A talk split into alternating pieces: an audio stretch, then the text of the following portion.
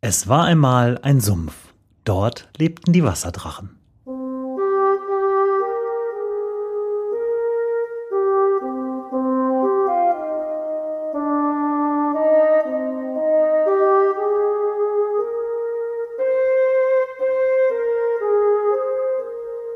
Wo die Wasserdrachen wohnen. Folge 3. Ampeln.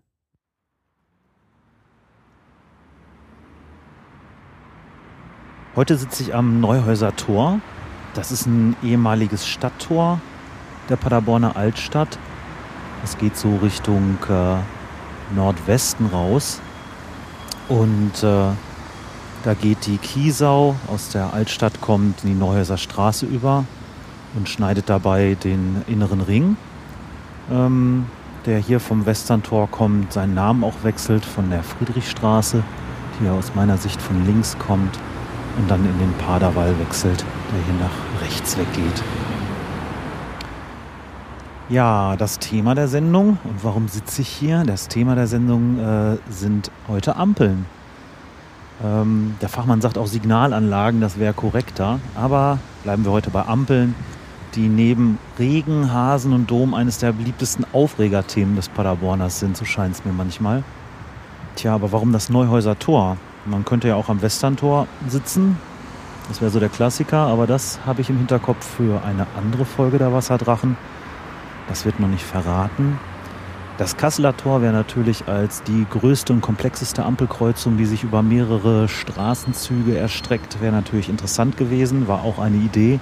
Aber da gab es kein gutes Sitzplätzchen. Das ist alles so verkehrsdicht, dass es einfach viel zu laut geworden wäre, da vernünftig aufzunehmen.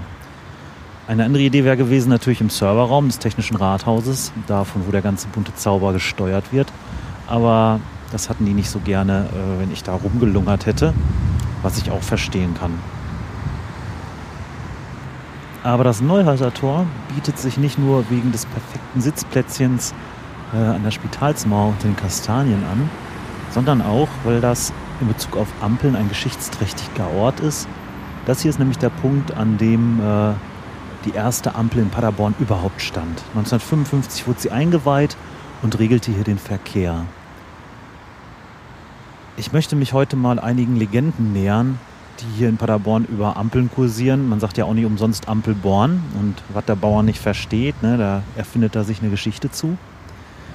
Und die mal mit den Realitäten abgleichen und mal gucken, ob wir da ein bisschen uns der Wahrheit ein bisschen nähern können. Aber vorweg will ich gerne ein paar Fakten mal vortragen. Die habe ich nämlich hier zusammengesucht. Es gibt nämlich einiges Interessantes über Ampeln zu wissen hier in Paderborn. Neben der ersten, die hier 1955, wie eben schon sagte, hier am Neuhäuser Tor aufgebaut wurde, gibt es insgesamt, das ist ja nur eine Anlage, gibt es insgesamt auf dem ganzen Stadtgebiet 225 Ampelanlagen. Die verteilen sich so ein bisschen. Ein paar gehören dem Land Nordrhein-Westfalen, sind so 31. Ein paar wenige gehören dem Kreis, das sind 10.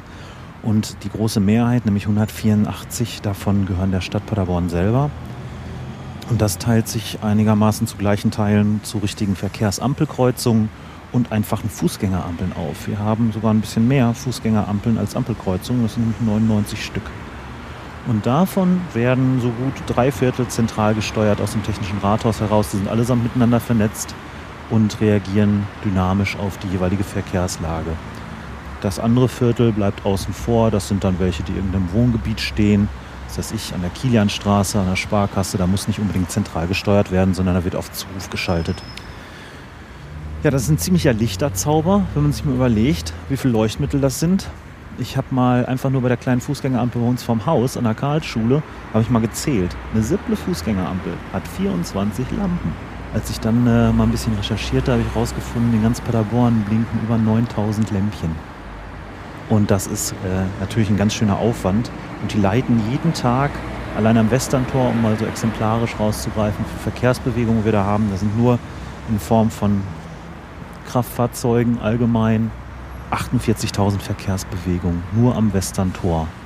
Und wenn man sich das mal überlegt, was das für das ganze Stadtgebiet bedeutet, dann äh, sieht man, mit was für einer, was für eine große Struktur, Infrastruktur und was für eine Leistung das ist, das hier so am Laufen zu halten. Damit dieser Verkehrszug überhaupt am Leben bleibt, gibt es hier ein paar Wärter, die sich liebevoll um das Ganze kümmern und pflegen und hegen. Und äh, nur für diesen ganzen Apparat sind äh, beim äh, Referat für Verkehrstechnik der Stadt Paderborn sind 15 Mitarbeiter beschäftigt. Äh, die kümmern sich um alles, nicht nur um die Ampeln, sondern auch um von der einfachen Straßenmarkierung bis hin zum Parkleitsystem und so weiter. Ähm, aber allein für die Signalanlagen sind sieben Personen äh, in Paderborn zuständig. Und naja, 9000 Lampen wollen gewartet sein. Soweit zu den Fakten.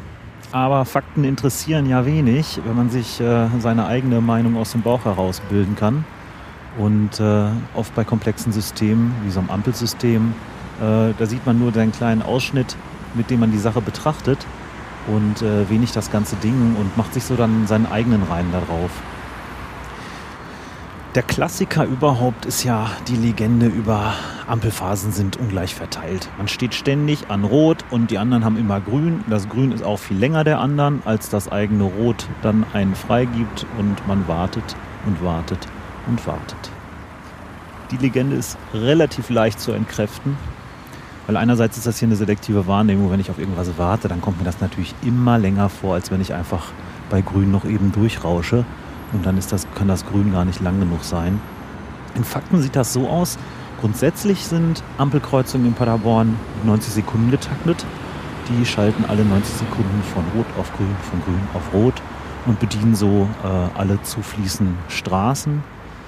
Da gibt es jedoch eine Einschränkung und so kann natürlich auch nochmal der Eindruck entstehen, dass manchmal das eigene Grün viel kürzer ist als das Rot der anderen. Ähm, nämlich je ungleichmäßiger die Verkehrsflüsse sind, von den Seitenstraßen zu Hauptverkehrsstraßen und umgekehrt. Und je komplexer die ganze Kreuzung ist, umso größer sind natürlich die Abweichungen von dieser Regel.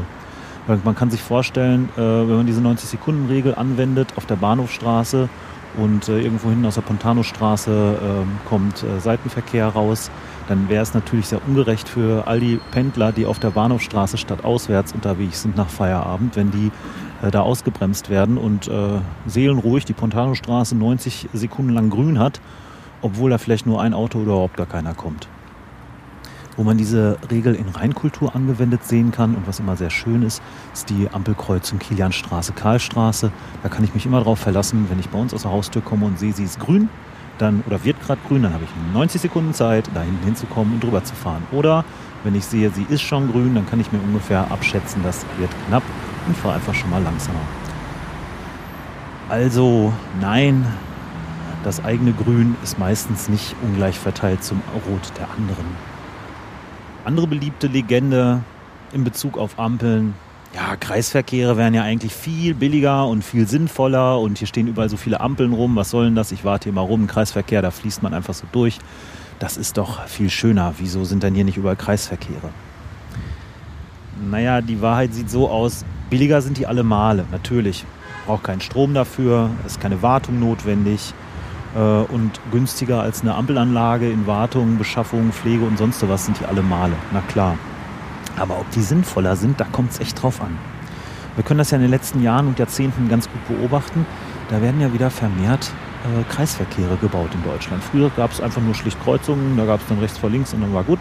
Dann kam so die Phase der weiteren Technisierung und des technischen Fortschritts. Da wurden dann allenthalben Ampeln gebaut, bis man irgendwann eingesehen hat, hm, wir unterliegen ja auch gewissen Sparzwängen und so ein Scheißverkehr ist unter Umständen wesentlich billiger. Und man kann das ja beobachten an allen Stellen, wo das sinnvoll einzusetzen ist, in Wohngebieten, da wo man einigermaßen Platz hat, bei Neuanlagen, in irgendwelchen äh, ähm, Technologieparks oder in Gewerbegebieten werden oft Kreisverkehre verbaut. Das Problem mit Kreisverkehren ist, ab einem gewissen Durchsatz ist eine Ampel einfach sinnvoller. Das Westerntor ist ein super Beispiel. Da war früher ein Kreisverkehr, sogar ein äh, zweispuriger. Ähm, bloß als das Verkehrsaufkommen in den 70ern immer weiter stieg, äh, war einfach da Ende im Gelände. Weil das große Problem von Kreisverkehren ist, die Geschwindigkeit im Innern eines Kreisverkehrs äh, bestimmt natürlich immer die, äh, auch die Möglichkeit des Zuflusses. Und wenn da voll ist und die Autos fahren nun mal etwas langsamer im Kreisverkehr, als sie auf den zufließenden Straßen fahren, dann ist Rückstau und dann staut sich das zurück und zurück und zurück. Bei einer Ampel habe ich auch Rückstau, aber wie wir eben kurz bei der 90-Sekunden-Regel schon gesehen haben vorhin, fließt es ab und dann bleibt es wieder stehen, dann fließt es wieder ab und ich habe ungefähr einen äh, relativ guten Rhythmus da drin, wie das abfließen kann. Eine weitere beliebte Legende, wenn man als Autofahrer vor allem an einer roten Ampel steht und dann darüber nachdenkt, warum das hier schon wieder so lange rot ist, ist natürlich die Geschichte mit der Feuerwehrschaltung. Weiß ja jeder, äh, Einsatzfahrzeuge, egal ob Feuerwehr, Rettungswagen oder Polizei, die haben ja so einen Ampelfreischalter. Da drücken die drauf, dann wird alles rot, nur sie selber kriegen grün und dann fahren sie drüber. Und äh, ich habe jetzt neulich gehört, die Busse sollen das jetzt auch noch kriegen. Da war auch vor ein paar Jahren war nochmal Tralala wegen überhaupt wegen der Busse in der Innenstadt und da hatte die FDP-Fraktion hatte da sehr seltsame Ansichten und hat auch davor gewarnt, dass die jetzt auch noch die Busse so einen Ampelfreischalter kriegen und die freie Fahrt für die freien Bürger dann ganz eingeschränkt wird. Und äh, was ist denn erst, wenn das noch für Taxis kommt? Dann ist hier totales Chaos. Das ist wirklich eine richtig schöne Legende, weil sie stimmt überhaupt nicht. Es gibt keine Ampelfreischalter, zumindest nicht in Paderborn. Es gibt kein Knöpfchen, auf das ich drücken könnte und hier die Ampel einfach davor stehend wie mit einer Fernbedienung schalten könnte, wie ich will. Es gibt in Paderborn für die Feuerwehr gibt es tatsächlich äh, zwei sogenannte Feuerwehrstraßen. Genau zwei. Das eine ist die Borchner Straße von der Feuerwache Süd äh, stadteinwärts Richtung Downtown. Und das andere ist die Bahnhofstraße stadtauswärts. Und so eine Feuerwehrstraße funktioniert so, dass äh, die Einsatzfahrzeuge tatsächlich sagen, wir kommen jetzt und dann die Ampeltaktung einmal umgeschaltet wird auf Sonderprogramm, sodass der ganze davor liegende Verkehr möglichst gut abfließen kann. Und die Jungs einfach hinten reinfahren hinter der Welle. Alle anderen Ampeln in Paderborn sind so geschaltet, wie sie geschaltet sind. Und wenn die Feuerwehr kommt, dann gilt Blaulicht, Tatütata und Marzinshorn, Rettungsgasse bilden, durchlassen. Nichts anderes. Wenn man genauer wissen will, wie so eine Feuerwehrstraße funktioniert, äh, gab es vor einigen Wochen bei der Sendung mit der Maus einen sehr schönen Film dazu, den werde ich in den Show Notes verlinken. Sollte man sich unbedingt angucken. Das ist das, wie das geht und nichts anders. Also nichts hier mit geheimen Knöpfchen und die Busse machen das auch und deswegen ist hier so Chaos. Äh, uh -uh, ganz große Legende, gleich mal vergessen. Ist nicht. Dann gäbe es da noch die Bedarfsampeln. Bedarfsampeln nerven und sind reine Schikane. Man kennt das, man kommt an eine Fußgängerampel, die zu einer großen Kreuzung gehört, steht da, alle haben äh, Rot, äh, die in die Richtung wollen, die Autos, die Busse und sonst wer und man wartet und wartet und irgendwann fahren die Autos, haben grün, man selber wartet immer noch, das wird und wird nicht rot. Irgendwann wird es für die Autos wieder rot und der Querverkehr fängt wieder an zu fließen und selber ist nicht rübergekommen. Ähm, reine Schikane, weil könnte ja auch einfach mit mir, für mich mit grün werden. Ist ja egal. Eigentlich brauchen wir auch diesen Knopf gar nicht so. Ne? Das ist doch irgendwie, da macht sich doch bei der Stadt wohl keiner Gedanken drum. Soweit die Legende. Die Wahrheit sieht da ein bisschen doch so aus wie die Legende, hatte ich den Eindruck. Ja, aber sie arbeiten daran. Und diese Bedarfsampellage ist manchmal recht nervig. Äh, das hat sich jetzt auch bei den Zuständigen in der Stadt rumgesprochen. Und da wird gerade geprüft, ob und wie man das abschalten kann.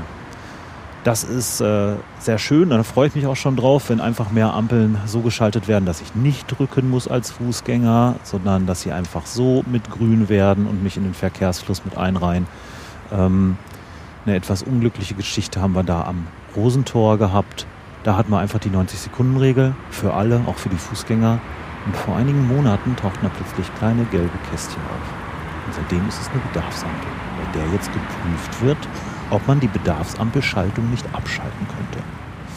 Kleiner Schildbürgerstreich, aber es ist ein großes, komplexes System. Ich hoffe, dafür konnte ich ein bisschen Verständnis wecken.